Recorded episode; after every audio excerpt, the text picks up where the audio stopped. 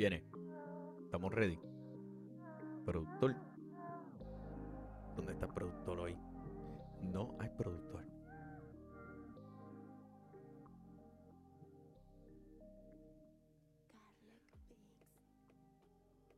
Estamos ready.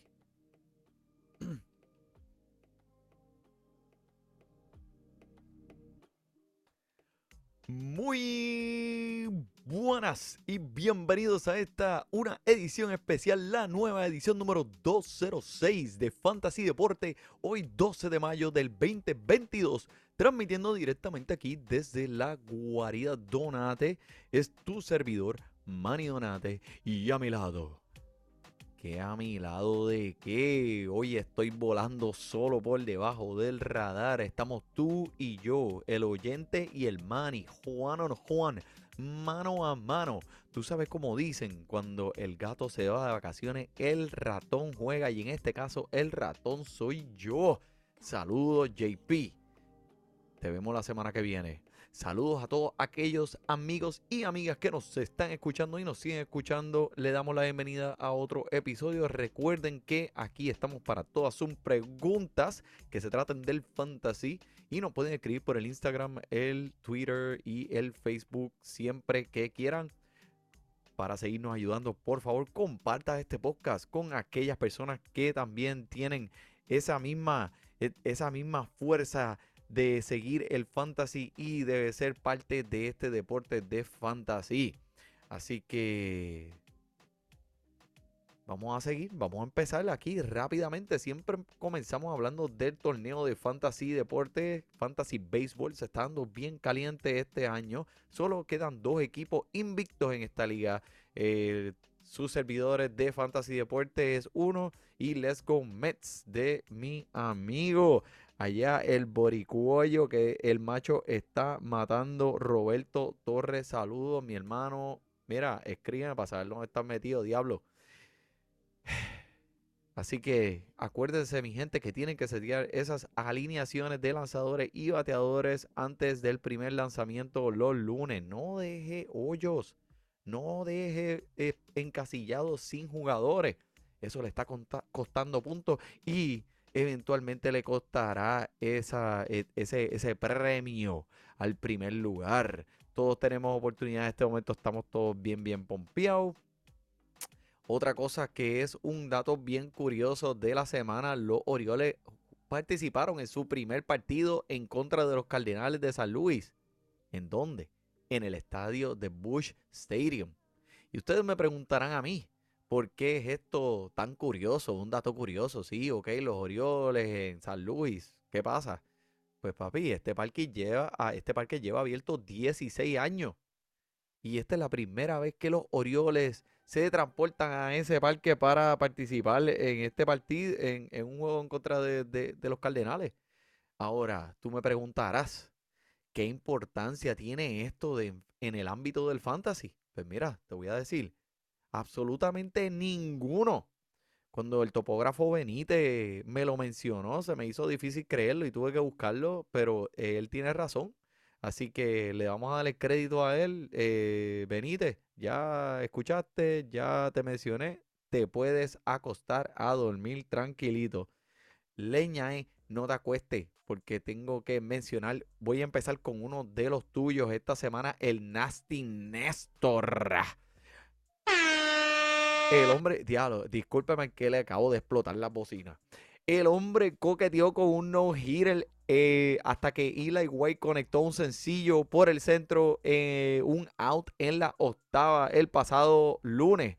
El hombre se vio fulminante, espectacular y su bigote frondoso y más bello todavía. Él, ese acondicionador, esa brillantina alca, le queda brutal.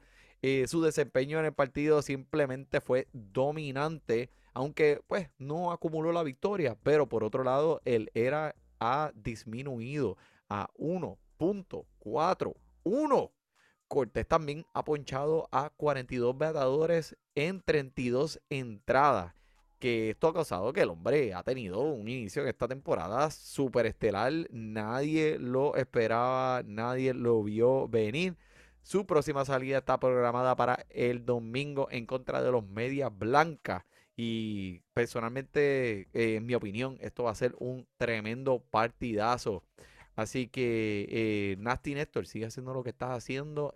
Este hombre se ha convertido en una de las piezas más importantes de este equipo de los Yankees de Nueva York, que en estos momentos están arrasando.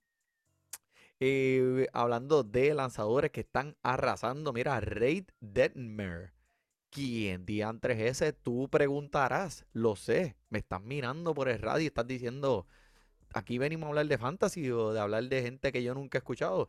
Mira, papi, te voy a decir, este es el lanzador de los angelinos, que este martes pasado estuvo súper espectacular.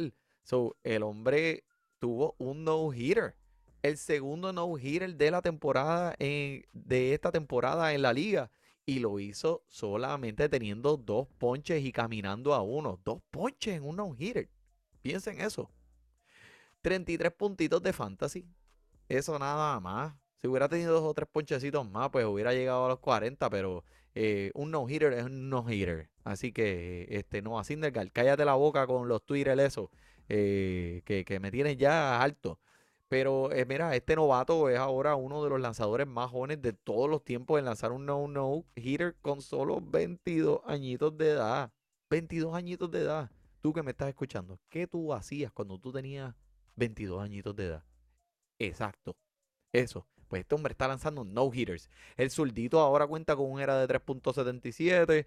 El hombre está disponible en más de 90% de las ligas de ESPN. Así que felicidades al primo o el hermano o la hermana o el tío que probablemente eran los únicos que tenían este hombre en su equipo de fantasy. Vale la pena en este momento darle una ojeada especulativa, con la X especulativa eh, no te emociones mucho, esto pudo haber sido un in and out. Chequeamos, nos vemos hasta la próxima. Eh, quiero hablar también de los pobres Tampa y bendito que esta gente se cogieron este no-hitter de Ray Detmer y después entonces se fueron derrotados y que al otro día tenían que darle la bienvenida al show Hate de Otani que el hombre también tiró seis entradas, solo permitió una carrera, cinco ponches, dos caminatas. Y para poner la cherry encima del, mira, del helado ahí, eh, un, humilde singular y una base robada. Para nada, por, por, aquello de, como que no quiere la cosa, ¿verdad? So, el hombre en los dos partidos anteriores en contra de este mismo equipo, también el nene ha hecho, lo ha aterrorizado. Cuatro carreras, dos cuadrangulares, cinco carreras empujadas. Y uno de esos cuadrangulares eh, fue su primer gran salami en su carrera. So, Shohei eh, dándonos lo que estábamos esperando de él y lo está haciendo no tan solo contra la liga, pero tiene algo contra este equipo de Tampa que se lo echa al bolsillo. Pero no te vayas muy lejos, mi hermano. Esto no termina aquí. Vamos, eh, también tengo a Anthony Rendón, que en ese mismo partido del no-hitter de Ray Detmer, eh, ya el hombre, ya ese equipo iba ganando por más de 10 carreras y pues Anthony Rendón dijo, pues ¿Para qué? Déjame pararme aquí del lado izquierdo del plato a ver qué pasa. El hombre se paró en el lado izquierdo del plato por primera vez en su carrera. ¿Y qué hace? Un honrón de 411 pies. Casi nada. Eh, en serio. O en serio. El hombre se para y hace un honrón por primera vez del lado izquierdo del plato. So, eh, no ha tenido el mejor inicio en la temporada para Anthony Rendón como tercera base. Eh, siempre se lo dijimos aquí que pudieron haber cogido otro tercera base que hubieran podido serle un rendimiento más alto. Eh, pero Anthony Rendón sabemos el talento que tiene y este equipo está caliente, está en una alineación caliente, está batiendo detrás de Otani, Mike Trout y ¿sabes? ¿qué más tú puedes pedir? Esa alineación está brutal. Ay, ay, ay. Esto es que, mira, estos Tampa Bay les hace falta un bate en el medio, como en esa alineación, así como Nelson Cruz. Nelson Cruz, ¿te acuerdas de Nelson Cruz? O que, que, estaba en ese equipo hace un año atrás. Y no sé, como que ese cuarto bate en el cleanup, que es el que limpia, ese mismo hombre, el que limpia, se siente como que solitario, como que no hay, no hay nada ahí, ¿verdad? O sea, como que no hay, no hay ese power que Nelson Cruz le añadía a esa alineación. Pero, este, moviéndonos hacia adelante, vamos, tenemos que mencionar a veces, a cada dos episodios, no, uno sí lo mencionamos, pero mira, es que eh, esto es increíble. Justin Verlander, el maquinón, llevó un no-hitter hasta las cuerdas, solo para perderlo en la octava. Y esto fue una de las favoritas inversiones mías de este año y lo mencionamos antes de empezar eh, la temporada, que Justin Verlander, no te preocupes por él, ese hombre iba a llegar y iba a ser el mismo de antes y si podías tener un, un 80% de lo que él era antes, ibas a salir ganando donde lo estabas escogiendo. Se da el precio que lo adquiriste, dominando todavía en sus 30, con un era de 1.55 y sin planes de disminuir la velocidad. 80, 90, 100 millas por hora. ¿Quién lo va a parar? Justin Verlander sigue poniéndolo en tu alineación de lanzadores. Y mira, tómate un refresquito y una piña colada y siéntate a verlo darte puntos en tu equipo de fantasy. Porque eso es lo que va a hacer. El Robbie Rey, que pues el, el del año pasado eh, no ha tenido el mejor comienzo de la temporada. Eh, tiró un buen partido en contra de los Phillies de Filadelfia, tirando 10 ponches. Phillies de Filadelfia, a pesar de estar medio apagaditos, no son un equipo muy fácil de lidiar. Y solo permitió dos carreras, que me sorprendió hasta aún más. Así que eh, le hacía falta, le hacía falta al hombre recompensar a sus dueños, ya que donde fue escogido en los drafts fue bastante adelantado. Y Solamente lo hizo con 32 puntitos para, ir, para, ponerte adelante esta semana.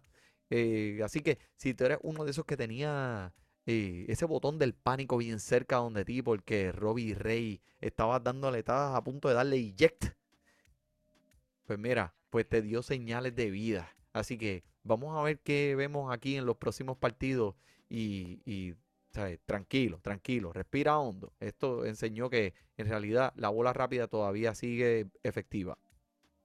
Pero ya que mencioné a esos eh, eh, los Phillies de Filadelfia, eh, uy, ¿qué, ¿qué, ¿qué, pasa con esta alineación de Filadelfia con jugadores que no se han llamado, obviamente, Bryce Harper? Que por cierto, el hombre se ha robado base en tres partidos consecutivos. Eso es, ¿sabes? Si lo tienes en tu equipo para fantasy, eso es un cielo, eso es puntos de bono. Pero este está teniendo problemas, tan, tanto talento, ¿verdad? En esa alineación y, me huele que, Joe Gerardi, papi, lo van a poner en la guillotina y tú sabes cómo son esos fanáticos de Filadelfia, que son unos problemáticos. Mira el JP, el JP es de los que te tira este, huesos de alitas eh, eh, detrás de la cabeza si estás sentado al frente de él. No le importa. O sea, él es fanático de los Phillies. Y para tú ser fanático de los Phillies, tienes que contar con los requisitos. Y los requisitos son, como decimos acá en inglés, ¿verdad? Si hay niños menores, pues tápale los oídos. To be an asshole. Ay, si me escucha el JP. Mira, eh, vamos a seguir aquí. Este, no me voy a poner muy potrón, bendito, este, pero hay otro jugador que, que hablando de los Phillies, está comenzando a despertar un poco, eh, está siendo eh, un poco más efectivo eh, de Rhys Hoskin, el primera base, eh, ha tenido, para llegar a ese lugar donde una vez él estuvo, eh, será un camino difícil. Será un camino con piedra, con obstáculos, cáscaras de guineo, para que este hombre recupere los números respetables que una vez vimos. Pero mira, con honrones en tres partidos consecutivos, eh, esto puede ser un, buen comienzo para enderezar esa carrerita, ¿verdad? Y ahora mismo bateando 212. Eh, está, esto sí, está golpeando la pelota bastante, bien, bien, bien fuerte. Eh, más fuerte que nunca, prácticamente. Me siento optimista que la paciencia podría ser recompensada con Hoskins a lo largo de esta temporada y esperemos que el hombre recupere y pueda hacer un, una, una, un, nacimiento nuevo ahí, un comienzo nuevo en su camino para Rhys Hoskin. Este, y estoy hablando, tengo uno, tengo a un Rhys Hoskin en uno de mis equipos. Eh, por favor, eh, ayúdame. Rhys, no me tire la toalla así. Así que uno que necesita la toalla, pero para secarse el sudor, lo es Christian Yelich. Se convirtió en el primer jugador en las grandes liga en completar el ciclo tres veces en contra del mismo equipo. O sea, en otras palabras, los rojos de Cincinnati son las perritas de Yelich. Eso, esa gente tienen que tener pesadilla cuando ese hombre va a jugar en ese estadio porque lo destroza. Entrando en el partido de ayer miércoles, eh, tenía de 9-0 con tres caminatas y una carrera en los tres juegos anteriores, pero se recuperó totalmente en la final de esta serie y coronó a su equipo y a su dueño de fantasy con un ciclo que por lo menos en muchas ligas estándar estamos hablando de alrededor de 25 puntitos. hasta ahora 20 carreras impulsadas, 22 eh, carreras anotadas, 3 bases robadas en 31 partidos. Christian Jelly está comenzando a despertar rápidamente. So, te pregunto a ti, oyente, que me escucha, que nos escucha semanalmente, eh, ¿qué, es más único? Eh, ¿Un ciclo o un no-hitter? está difícil, ¿verdad? Está difícil de, como de contestar. Todo depende de dónde, de, de qué. Depende, cómo depende. Depende de cómo lo veas. En mi opinión, estamos viendo tantos no-hitters ya recientemente que se está convirtiendo en algo más natural, más, más, más consistente. vamos a pensar en un ciclo. Eso, un ciclo tiene que estar bien fuerte. Es una odisea. Especialmente consiguiendo un triple. Que, ¿Cuán difícil es conseguir un triple? Pues prácticamente muchas cosas tienen que caer en orden o suceder para que tú puedas llegar a tercera de un batazo ese, para mí el triple hace el ciclo muy especial. Tienes que, eh, no sé, un, e, y no puede ser un error. No puede ser que a alguien se le cayó la bola o que alguien no pudo eh, pasar, no tirarla. Tiene que ser que la bola rebotó con la pared y después se fue por el piso y rebotó con la otra pared y volvió para atrás. Eh, tiene que pasar una serie de cosas. Para mí el ciclo es bien especial y lo vemos mucho menos que los no-hitters. Si tú quieres y si tú tienes alguna opinión, dame, dame un mensajito, pasa un mensajito por Instagram o por Facebook o por donde tú quieras, señales de humo o lo que sea. Y déjame saber para ti qué tú crees que es más único, un ciclo o un no-hitter. Seguimos aquí, mi gente, Aaron Josh, que te voy a decir, voy a decir esto y ni yo me lo pude creer cuando lo escuché. Aaron Josh tuvo su primer walk-off de su carrera. Y debe, pues, colectando su cuadrangular número 10 en esta temporada. Que, qué bueno que, este home fue casi 800 pies en el aire cuando lo vi. Porque tuvo que hacer las paces con todos esos home o cuadrangulares que conectó de 150 pies, de 200 pies. Porque es el parque de los Yankees. Es el parque de los Yankees yo no puedo hacer un honrón allí. Yo no puedo hacer un honrón en el patio de mi casa, que hay 50 pies para atrás. Y cuidado sin menos. Pero, estamos hablando de Aaron Josh. en el parque de los Yankees. Esto para él es fácil. Nueve de esos 10 han sido en sus últimos 15 partidos y definitivamente este hombre está preparándose para ser recompensado una vez esta temporada finalice. El hombre, papi, se va a echar los chavos en el bolsillo. Quien sea que los dé, dudo mucho que no termine con los Yankees. Los Yankees no van a dejar ir a este macho. Porque entonces, si lo dejan ir, imagínate, van a tener que cambiarle hasta el nombre a la sección que tienen en el estadio de los Yankees que dice sección Aaron Josh. ¿Sabes qué, qué van a hacer con eso? Anyway, Cedric Mullins comenzó a calentarse, cinco imparables en sus últimos dos partidos. Me gusta mucho. Sabía que Cedric Mullins en algún momento el bate iba a volver a donde una vez fue y lo vamos a empezar a ver ahora. Así que si tú eres dueño de Cedric Mullins y lo tienes en tu equipo, no te pongas envidioso, tranquilo. Déjale tiempo, dale tiempo, que el hombre va a volver.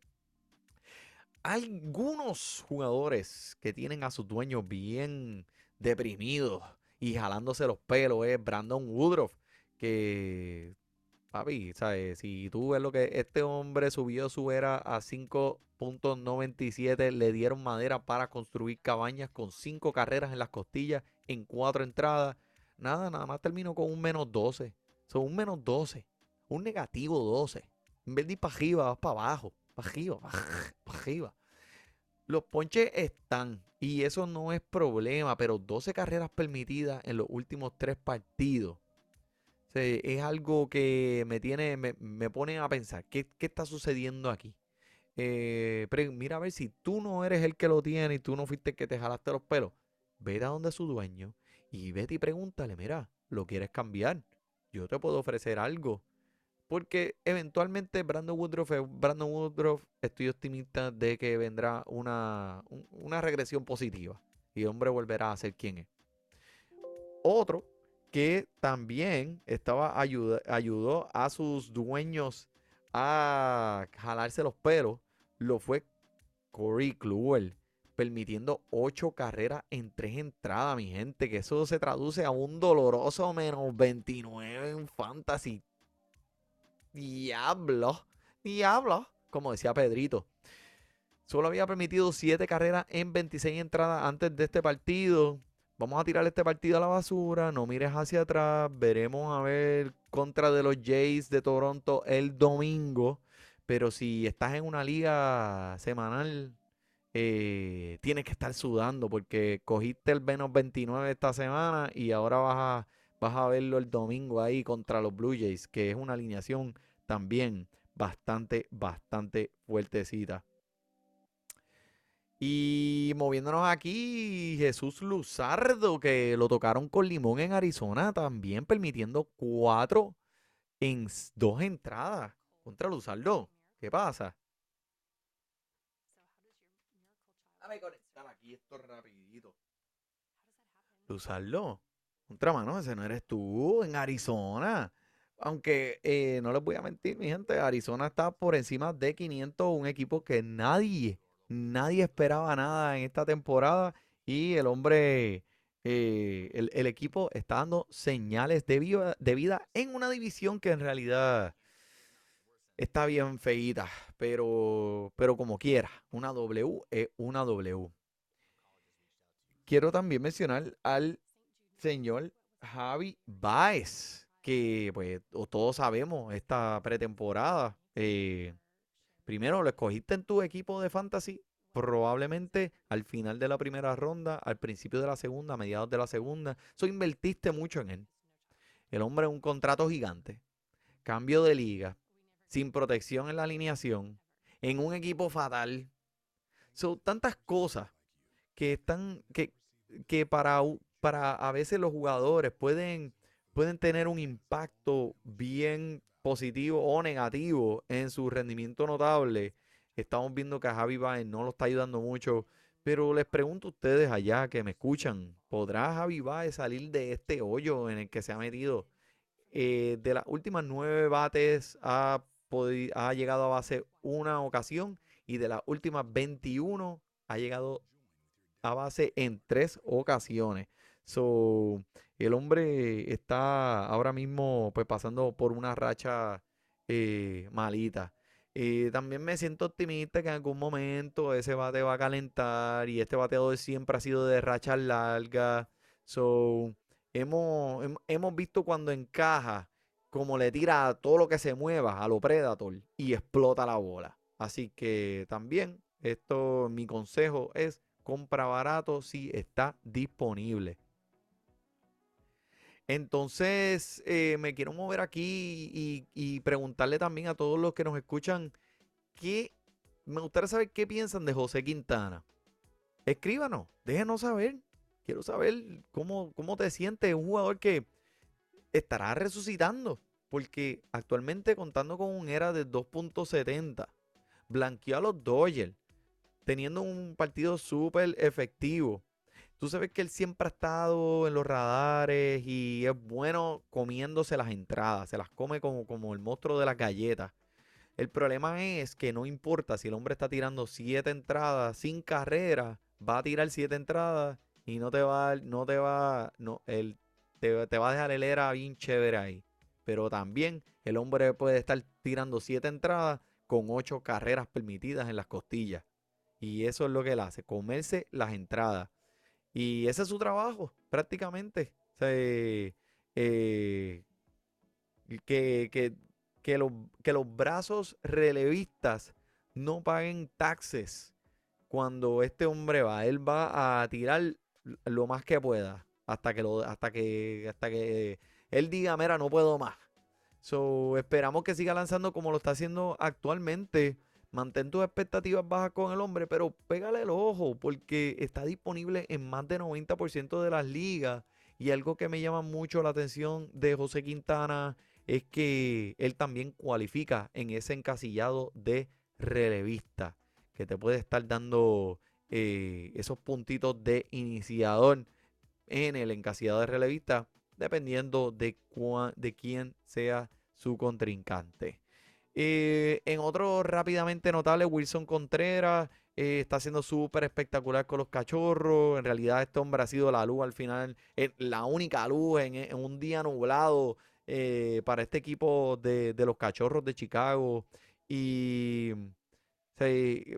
pienso yo que puede haber una gran eh, posibilidad de que cuando venga la fecha de cambio para aquellos jugadores que están lanzando, que están este, compitiendo para llegar a los playoffs, eh, contra los equipos que en verdad ya están sacando la banderita blanca, este jugador va a conseguir otra casa. ¿Quién sabe? A lo mejor los Yankees, eso fue lo que escuché. ¿He dicho nombre yo? No, no he dicho nada. Luke Boyd, hablando de un ex Yankee, dos cuadrangulares para los padres, el hombre está encendido, este, y ¿qué más te puedo decir? No tengo más nada, lo voy a dejar aquí. Así que esto ha sido todo por hoy. Por favor, síganos escribiendo, sigan compartiendo este podcast que lanzamos semanalmente. El JP no se dio la cita hoy, pero estará aquí con nosotros la semana que viene. Así que por el JP, por el Money, disfrute su béisbol.